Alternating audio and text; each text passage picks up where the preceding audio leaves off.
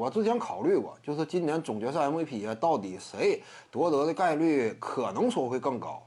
这玩意儿怎么讲呢？你说浓眉哥可能性更高啊，但是你不要忘了一点，你仅仅考虑对位的话，确实是浓眉更高，对不对？你直接考虑对位的话，无论是打热火呀，对面虽然说有阿德巴约，但是热火队最主要的防守力量囤积的仍然是在锋线。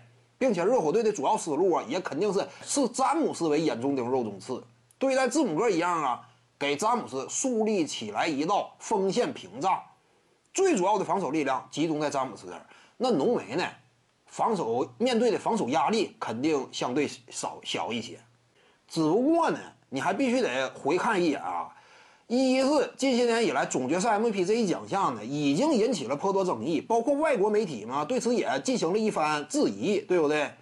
什么经常啊，就是颁给一些单一一组系列赛发挥优秀的，到底是不是应该这么评选？或者说你是否应该深层次的看一眼，到底这支球队啊，真说能够高歌猛进，最关键的核心是谁？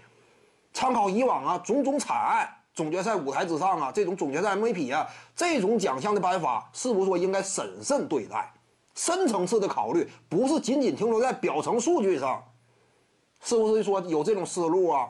再者一点呢，就是詹姆斯到了这个年纪，他联盟当中巨大的声望，当年败了尚且拿了四票，对不对？你现在这个年纪，因为他毕竟是人投的，记者投的票，那你说记者是不是说会给詹姆斯？青眼相加呢，给你多投点呢，这玩意儿就有可能，因为你要考虑到这是人为投票，对不对？人为投票就有这种可能性。你的人望，你这湖人队公认詹姆斯是老大，就算说浓眉表现比较亮眼，你说记者倾向于给谁？他们会往深层次考虑，对不对？